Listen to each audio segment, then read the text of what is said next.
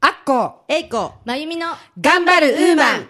この番組は主婦、母、ウーマンの皆さんに少しでも楽しんでもらい、明日から頑張っていこうと思ってもらえるようなエネルギーになる番組です。皆さんこんにちは、大川明子です。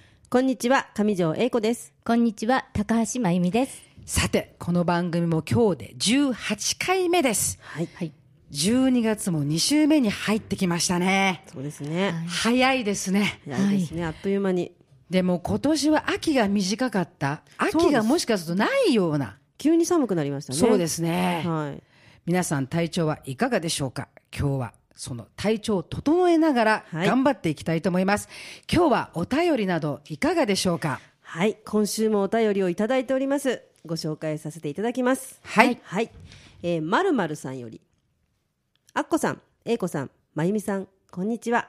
こんにちは。はい。いつも楽しく聞いています。先日の番組で言っていたコラーゲン卵酒やってみました。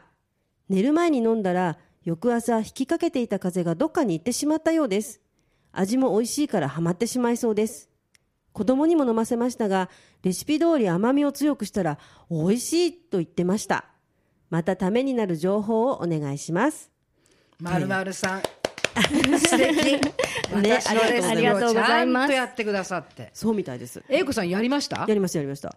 私上手にできました。でしょ？う やっぱりあの注意時点、はい。注意のところをきちんとすれば。そうなんですよ。でしかもなんかスイーツのようなそうです。感じでした。あんまりそのなんかあんな苦いとか変な味とかしなかったです。甘くて美味しかったで美味しすかかったです美味しかったですそれでは今日もはい 美味しいと言ってもらえるように頑張りたいと思いますね。はいえー、まるまるさん本当にありがとうございます。ありがとうございますそしてたくさんお便りいつもありがとうございます。それでは今日もここ松戸ポワロのスタジオよりウーマンの輪が届いていきますように楽しく頑張っていきましょう。今日は素敵なウーマンのゲストをお迎えしております。はい8人目のゲストは松戸でも大活躍あなたの街のピアニスト竹内恵里さんですはい、こんにちは、竹内恵里です。どうぞよろしくお願いいたします。よろしくお願いします。ますえー竹内さん、はじめまして、どうぞよろしくお願いいたします。えー今日はですね、いろんなお話を聞かせていただきたいと思います。まず、竹内さんのお仕事、そして今活動されていることなどをお話しください。はい、えー、まず音楽の演奏をしております。えっと主に、えっと、ピアノですね。えーその他に、うん、今演奏するだけではなくあの企画運営プロデュースみたいなことまであの手を広げていきまして、まあ、コンサートとかライブハウスとかあとはイベントなどで演奏をさせていただいておりますあとは、えーいろいろなあの施設とか、えー東北にも何度も行きましたし松戸市の行事とかいろんなところで演奏しておりますあとは指導としては手話ソングの指導などもやっております。えー素晴らしい、そうなんです。たくさんの音楽の活動をされている。竹内さんですね。はい。あの先ほど英子さんのご紹介にありましたあなたの街のピアニストと言われておりましたがそれはどういう活動というか松戸だけでされているんですか？えー、となんかこうあのキャッチフレーズを考えるのが好きなので、ええ。自分であなたの街のピアニストってあいいなと思ってつけてしまったんですけれど別にあの、ま、松戸だけってことはないんですけれどもやっぱりあの私あの体が一つなもんですから、こうこう見えてもね。なので、まあ、そんなに各地ではできないのでやっぱり自分の足元住んでいるこの松戸っていうところを大事にしたいなと思って演奏しております。あのあなたの街のピアニストってとても素敵でこのチャーミング可愛いこう名前ですよね。そうですね、すごくありがとうございます。竹内さんにとても合っているなっていうこう チャーミングな感じがしました。は いありがとうございであます。のいろんな町から頼まれて活動するって本当に素晴らしいことだなと思うんですねあの尊敬に値すると私は思うんですねで竹内さんのご紹介の資料を見させていただきましたところお母様現役の音楽家そしてお父様も音楽家と書かれていたんですが、はい竹内さんはいつ頃から音楽に関われていたんですか、ああ。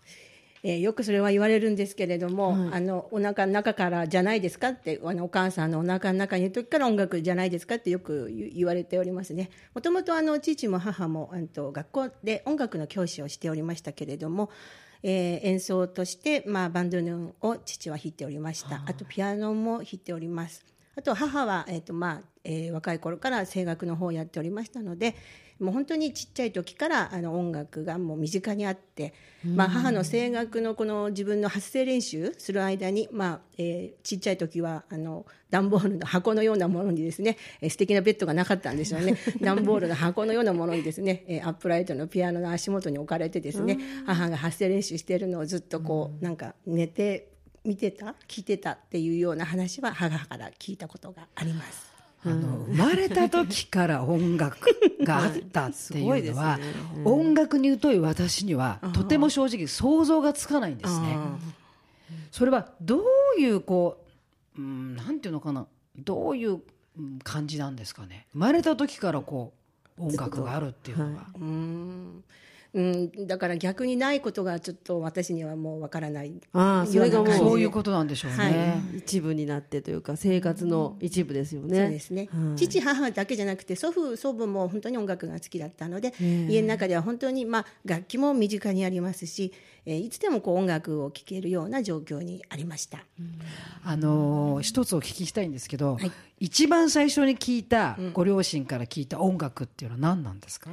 一番最初にあそれは子守歌だと思います。あいいこと聞いていただいてありがとうございます。子守歌のそうだ。CD 作ったことを思い出しました。あの子守歌だと思います。まさに。子守歌はい。お母様のお声で、はい、それは別に私だけじゃなくて、それはもう世界中のお母さんと子供の間ではやっぱり最初にあの出会う音楽っていうのは子守歌じゃないかなと思いました。はい、あ。いいですね。のすごいですよね、はい。あの音楽が本当にね身近にあるっていうことは、想像つかないですよね。ああでも一部でいらっしゃるっておっしゃってるっていうことはもう私たちが例えばご飯を食べる歯を磨く遊ぶなんかっていうのと同じところに一緒にあの常に音楽がある。音楽が流れているっていうことですよね。今の生活でもそうでして実はあの、お風呂でも音楽が聴けるようになってます。それはやっぱ生まれた時からがずっとつながってるんですね。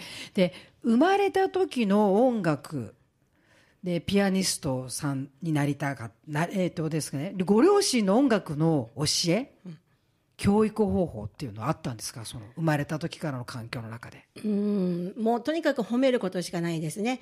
えもう褒める褒める褒めることですね。あのよく弾けたら褒めるそれからあと私はポピュラーのことをやってますので、えー譜面に書いてないものに対してこうちょっとこうまあ、おかずっていうんですけどこうパラパラっと入れた時に、父が喜んでくれた顔とか母が喜んでくれた顔とかそういうのをあのやっぱり子供なので見たくて一生懸命や一生懸命っていうかね楽しみながらやっていたっていう感じです。あの今竹内さんパラパラって弾いて喜んでっていういつ頃からそのパラパラが？だって音楽の遠い私は全く未知との世界。だからすごくお話を聞きたいんですよね。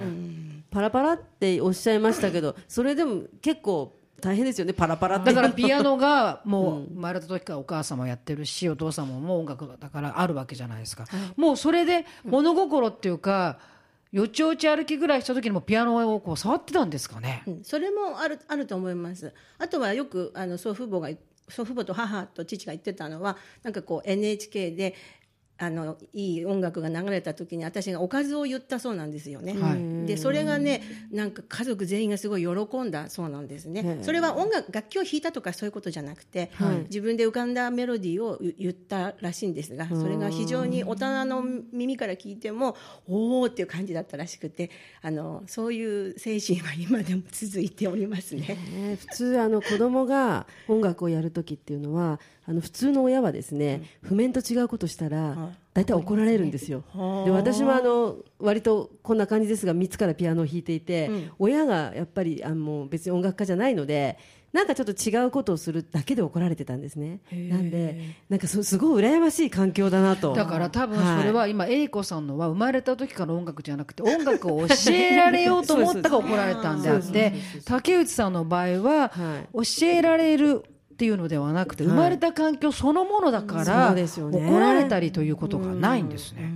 じゃああの怒られた記憶がないんですか、もう本当にねないんですよね。あの母は今でもあのああなたをね正座させてね、えー遊びに行っちゃってねピアノ練習しないから正座させて、あの兄弟全員なんか一緒になんか下の子たちも正座させられてお怒ら怒ったっていう話をよくするんですけれど、それは私本当に覚えていないですね。で本当にやっぱり、あの褒められるってことは本当に大事なことだって今思うんですけれども、まあ、私のピアノの先生からもですねよくできたらですね人形を買ってもらいましたお人形。へそれから夏はね夏のサンダルを買ってもらいました。今でもねそのもう思い思覚えています。どういうものだったかっていうのはね。本当に褒めるっていうことはね大事なことだと思う。伸びることですよね。そうですね。え羨ましいですね。私ももうよく怒られてましたけどね。もう見たいテレビを見見るのかピアノをやるのかっつってもう来られてましたけどそんな素晴らしい思い出はないです。やっぱり子供の時っていうのは、あのもうまあ中学生ぐらいになると特にそうですけれども、学校がありますよね。であとまだ学校の勉強もありますよね。はい。その他にやっぱりピアノを勉強しなきゃいけないわけで、ええ。あとは眠いっていうのもあるでしょ？そうですよね。そうすると一日をどういうふうに使うかっていうことがありますね。うん。じゃあ音楽を逆にやめたいと思ったことなんていうのはうん。ありますか、えっ、と、うんそもそもそういううん発想がなかったので、すごい そうなか、そうですね。当たり前のようにうん、言葉を喋るように音楽があるわけですもんね。では音楽家の家に生まれてはい。育って嫌だったってことはありますか、嫌だったこと。なんかなんとかネガティブなことを聞き出そう聞き出そうっていうかあの、まあ家でたと私もちっちゃい時はあのショパンだのねあの、ソナタだのソナチネだのクラシックの勉強もちゃんとピアノで練習しておりました、はい。で練習して、ま、間違えるとですね、まあ、父も母も音楽家のもんですから間違えたのが分かるわけですよね、でい本当は練習は練習なので完成品っていうのは家ではないはずなんですけれども、あなんか父と母が聞いてるからなんか間違えるの嫌だなとか今いつも思いながら、あの練習していたことはあります。はい。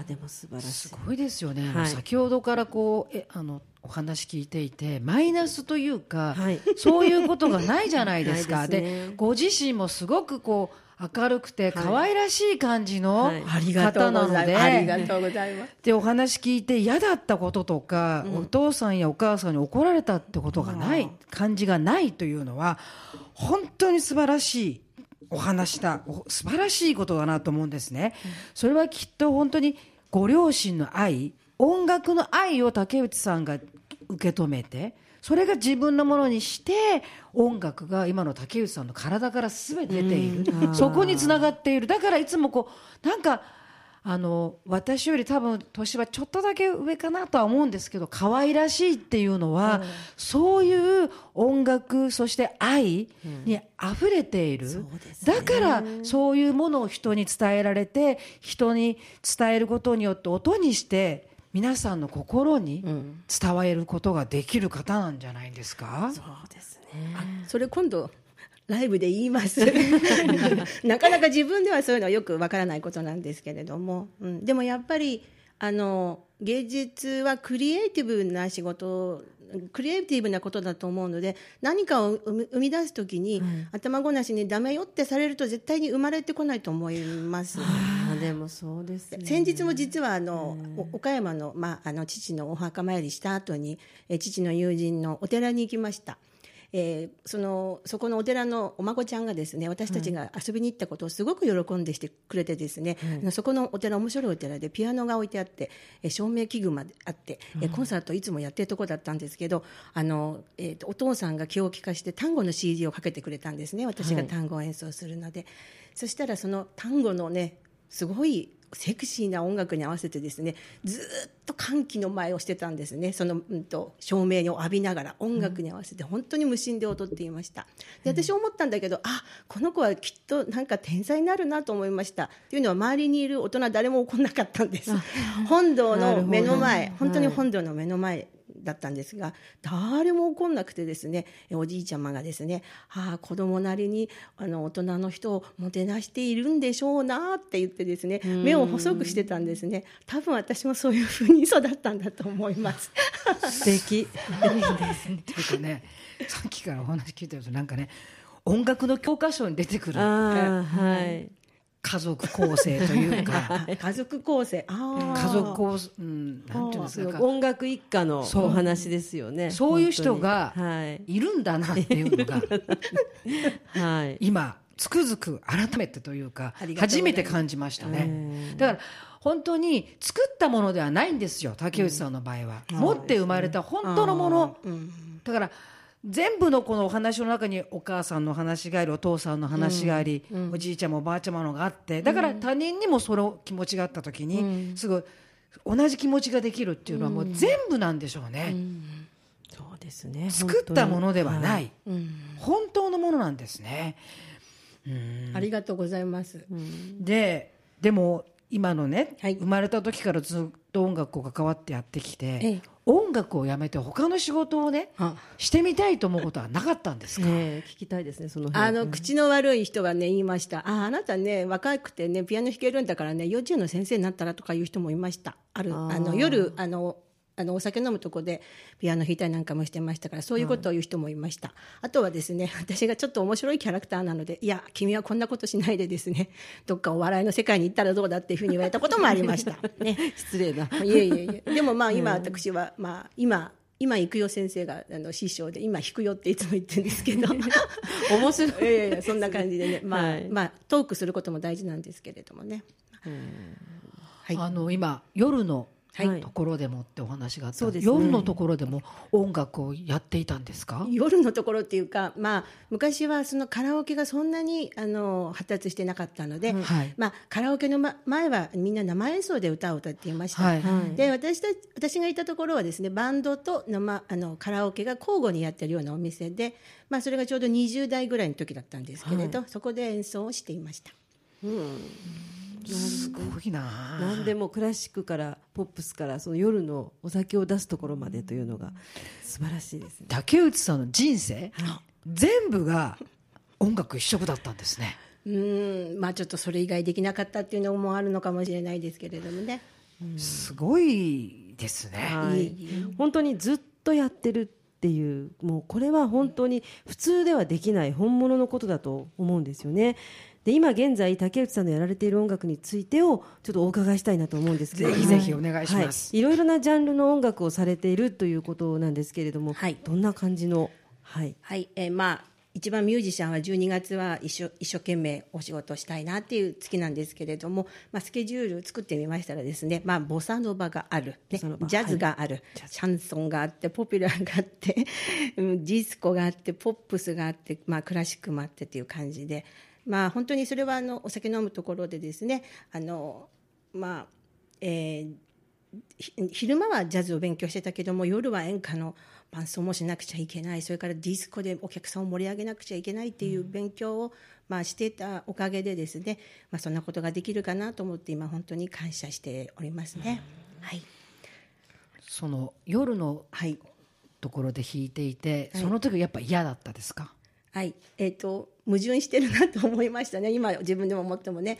あのバークレーで勉強するようなジャズの理論をね、えー昼間は勉強してるわけですね、はいはい。でジャズピアノが弾けるように理論とジャズピアノを勉強していながらですね夜はですねお客さんの伴奏で演歌だの歌謡曲だのやんなくちゃいけない。それから皆さんが踊れるようにダンスの音楽もできなくちゃいけない、が静かな時はちょっとこう色っぽい音楽も弾かなくちゃいけないということですごい矛盾している20代だったんですけれど今本当にそれが全部身になっていてですね、まあ、先日のライブでもい1枚もあの譜面がないっていう状況があったんですがなんかそれも乗り越えてこれて、まあ、その時に本当に感謝しています。えー素敵。その辛かったことが今はそれに感謝するっていう、あいえいえ。素敵ですね。それはやっぱりその生まれた時からの音楽育った時の音楽生きていく中の音楽音楽一色の竹内さんだから嫌だったことも感謝に変えられる。だからその夜の時に弾いた多分お客さんは、竹内さんが弾いてくれた音楽が素晴らしい最高の世界にたった一つしかない音楽としはい。て歌えたんじゃないですかね。あーえっと、生演奏であの歌ったお客さんもいらっしゃいますから、はい。例えばカラオケがない曲なんかはねで、まあ、そういう時はあのあの譜面書いたりとかその人お客さんの機器に合わせて譜面を書いたりなんかしてやったこともありますので、まあ、今もし喜んでくれてたら嬉しいことです。はいすごく記念になったと思いますねのジャンルを問わないっていうのはそうですね。そそれはそういうことはできるんですか？うんと私はジャンルで分けるのが、うん、音楽は一つだと思うのであのジャンルで分けない方がいいと思います。と思っています、音楽は。素敵です。はいもう音楽は音楽ですものね、はい。ジャンルは。はい。そうですね。そうです。すごいですね。あとあのあのお話をお聞きしたいんですけど、あのはい浅田真央さんとの共演のお話をぜひはい、教えてください。聞かせていただきたいんですけど。はい、えっ、と、まあ、夏の恒例の、あの、24時間テレビですね。はい。あそこで、えーまあ、義手をつけてバイオリンを演奏する女の子がいまして、えー私たちはその彼女のソロのバックということで、えー演奏させていただきました。私、いろんなところで本当に演奏したんですけど、あの、表情、こ氷の上っていうのはね、まあ、生まれて初めてでしたね。多分今後あるかな、ないかな、ぐらいな感じでしたけれども。はいじ。ゃああの義手の子が、えっとバイオリンを弾くそうですねして竹内さんが演奏をされる、はいそして真央ちゃんが、うんまあ、滑られるという。そうですね。はい。素晴らしい。コラボ。でもあの一曲の中に心を込めてあの、まあ、収録したりあとフィギュアを踊踊ったり演奏したりっていうのをねすごくこう根詰めてやりましたのであのすごく私も勉強させていただきました。ねなんすかごいですよね。すごいですね。音楽の話をね、はい。こう普通に話せる人っていうのは私は天才だと思うんですよ。あそうですね、もういやためらい音楽がじゃなくてそうあそこはこうですねとかっていううんじゃなくて、普通にこう竹内さんの場合はなんシュークリーム食べましたよとかその感じではい確かに。言うでしょ、はい。ジャンルをええ問わないっていう。あのまさにそれです。私が目指してるのはまさにそれであの生活の一部にしてほしいのでだからシュークリーム食べましたと今日音楽聴きに来ましたっていうのは同じような風にあのししたいっていうかなっていできたいっていうすよね、はい。話をしててねそれが感じるんですよ、あのいくら思ってても本当にそれが持って生まれたものとつつながってなかったら、どっかこう作り込んでるじゃないですか、はい。でもお話聞いてると全然作り込んでないですよね。普通に。だからそれはやっぱり持って生まれたとこのお父様お母様のその愛とその原点のとこでしょうね本当に。そうですよね。うん、今あの父の譜面なんかもちょっと使ってるんですけれども、まあ、父も本当にお客様の目線のねお客様が喜ぶっていうことを大事にしてしてた演奏家なのであのリクエストした曲された曲なんかも誰々にリクエストされましたとか書いてあって私もそういう気持ちを本当に忘れちゃいけないなと思って今も父のそういう手書きの譜面とか見ると今でも涙が出てしまいますね。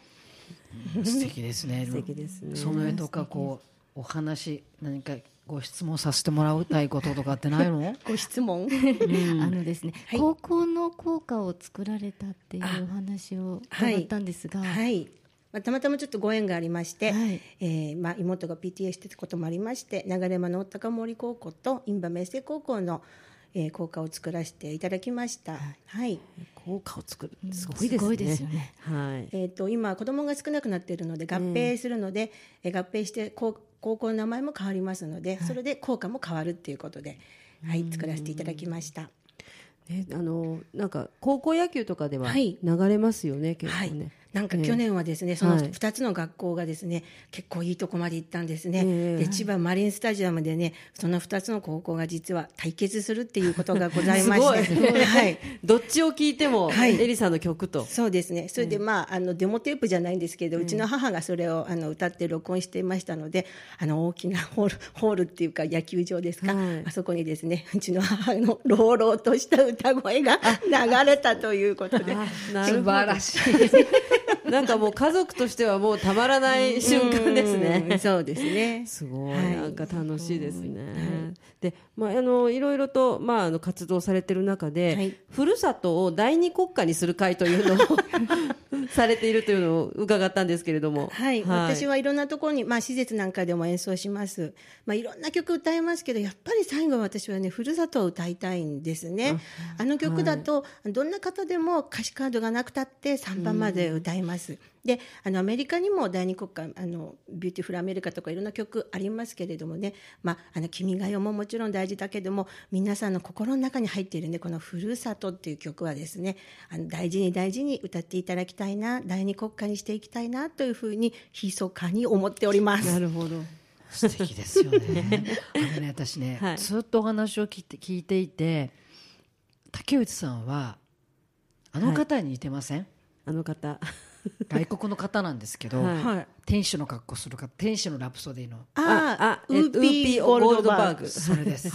そういう感じですね。はあ。明るくて。明るくて人の本当の魂をこう伝えていくというか、素敵ですね。日本のウーピーゴールド今バーグ。パッとこうお話聞いててね、ええだから嘘がないからでしょうね。その音楽そのものにそうですね。お話もそうなると、本当にあの竹内さん自身そのものですからね。魂からのお話ですもんね。それでやはりその日本の大切な曲、ふるさとをみんなで歌っていきたいっていうね、そこもやはりこうしびれてきますよね。あありがとうございます。痺れますなんか今音楽の教科書からこれがななくなってるとかいう話を聞きまして、ちょっと私も危機感を持ってますね。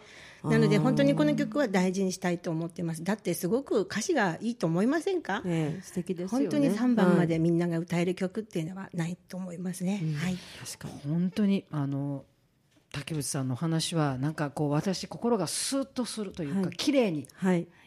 現れるような現れるで竹内さんのお人柄になんか私は、はい。あ。のなんていうんですかね惚れてしまうというか可愛らしいっていうのが一番合いますよ そうでね。すね。私もちょっとアッコささんに惚れつつあります。大変。相思相愛で。いいですね。あのーはい。その大好きになった竹内さんのお話はですね、もっともっと私聞きたいんですけど、このお時間があるので、ですね。残念。えー最後にですね、竹内さんが音楽を通して、皆さんに伝えたいこと、そして竹内さんから見た頑張るウーマンとはどんなウーマンなのかなってこと、ぜひ私の大好きな竹内さんに聞あの最後聞かせていただきたいと思いますわ。かりました。うん、そうですね。今やっぱり生の音楽を聴く機会が昔と比べたら私絶対に少なくなってると思います。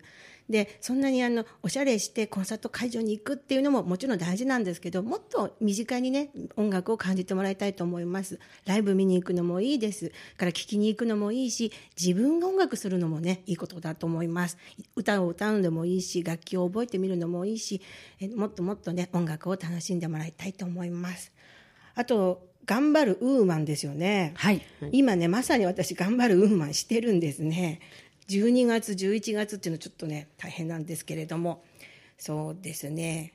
まあ、あの、私、私がっていうことじゃなくて、あの、私が見て、周りの頑張るウーマンはこういう人素敵だなっていうのでもいいですか？はい、お願いします。えーそうあの自分の仕事もきちんとやる。そして自分の毎日の生活もうん大事にする。日々を楽しむ。でそれをなんかこうすごくがむしゃらにやってんじゃなくてさりげなくやっている人っていらっしゃいますよねたまにね、私そういう女の人になりたいなと思っていてまだまだ私はすごくドタバタしてるので まだまだですけれどもそういう女の人になりたいと思っています。それが頑張るウーマンじゃないかなと思います。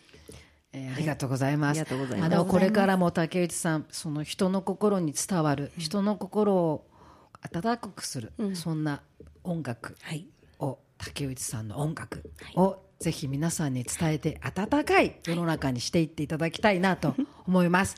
あの本当に短かったんですけど今日ね時間がもっとたくさんでお話たくさん聞きたいんですけれども、竹内さん本当に今日はありがとうございました。ありがとうございました竹内さん、本当にありがとうございました。今日のゲストは、松戸を拠点に活躍されている、あなたの街のピアニスト、竹内絵里さんでした。素敵だったな。はい。ですね。なんか、あのね、はい。やっぱり本物っていうのはいいですね。はい。作り込んでいない。はい。だから多分、竹内さんは頭の先から足の先までが音楽なんでしょうね。そうですね。だから難しい音楽じゃなくて、はい普通に伝えるものが竹内さん流になって伝わるんじゃないですか、そうねですね。とても響いてくるものが本当にあります。はい。竹内絵里さんのライブ情報をお伝えいたします12月9日ボサノバクリスマス20時松戸コルコバード。15日クリスマスコンサートカフェド香り18時30分より。21日タップでクリスマスコンサート松戸西口法政スタジオ。詳しくは、えー竹内絵里さんの公式ホームページをご覧くださいはい。松戸のあのクリスマスファンタジーのお仲間であります。クリスマス音楽祭で大変大活躍されますのでね、皆さんぜひぜひ、えー見に行って、聞きに行っていただけたらなと思います。竹内さんは本当に明るくて楽しい方なので、老若男女、みんなを音楽に巻き込む魅力をお持ちなんですよね。竹内さんのような方が松戸をまず音楽でいっぱいにしたいと言ってくださると、本当に松戸が明るくなっていくと思うので、市民としてはとても嬉しいです。頑張っているウーマンの皆さん、知りたいことや一人で悩んでいることなど、お手紙やメールでお寄せください。3人でたくさん話していきます。主婦は家族のことなどで悩みを一人で抱えていることも多いので、一人で悩んでいないで、こちらにぜひ送ってくださいね。ラジオポアロ頑張るウーマンでは皆様のご意見ご感想ご質問などお便りをお待ちしております。お便り宛先は郵便番号271-0092千葉県松戸市松戸1306鈴木ビル3階 FM 松戸頑張るウーマン係までお寄せください。またメールアドレスはウーマンアットマーク FM 松戸 .com です。そして、ラジオポアロで検索していただければ、一番上に出るサイトが、旧ボイスブログのポアロのサイトです。公式ページ完成に伴い、そちらには移転のお知らせが書いてありますので、公式ページからのアクセスをぜひお願いいたします。Facebook ページもあります。ぜひ皆さん、いいね、押してくださいね。Facebook 以外にもミクシーページ、Twitter などもありますので、ぜひぜひご意見をお寄せください。そしてもうおなじみかもしれませんが、ご案内させてください。番組は毎週日曜日、週1回の配信です。ぜひ皆様、日曜日は頑張るウーマンの日と覚えていただいて、ラジオポアロにアクセスしていただけると嬉しいです。一度さらに頑張ってまいりますので、よろしくお願いいたします。はいよろしくお願いしますみんなでエリさんのライブ行きましょう、はい、行きましょう。次回は3人のウーマン話ですこの間と引き続き、忙しい主婦に送る主婦の年末裏技レシピ後半をお届けします日本の伝統の年始編です。きっとお役に立つと思います。メモのご用意をしてお楽しみにしてください。私はそこに松戸の初詣の話などもね、ちょっと入れたいかなと思います。松戸の初詣、はい楽しみにしております それでは良いお時間になりましたので今日はこれでお別れとさせていただきます頑張るウーマンへの優しいひらがな言葉にして届けるより音色にして届けたい。そんな思いを誓った幼き日に宿した大輪の花。それではまた次回お楽しみに。あっこえいこ。まゆみの。頑張るウーマンでした。ラジオポアロ。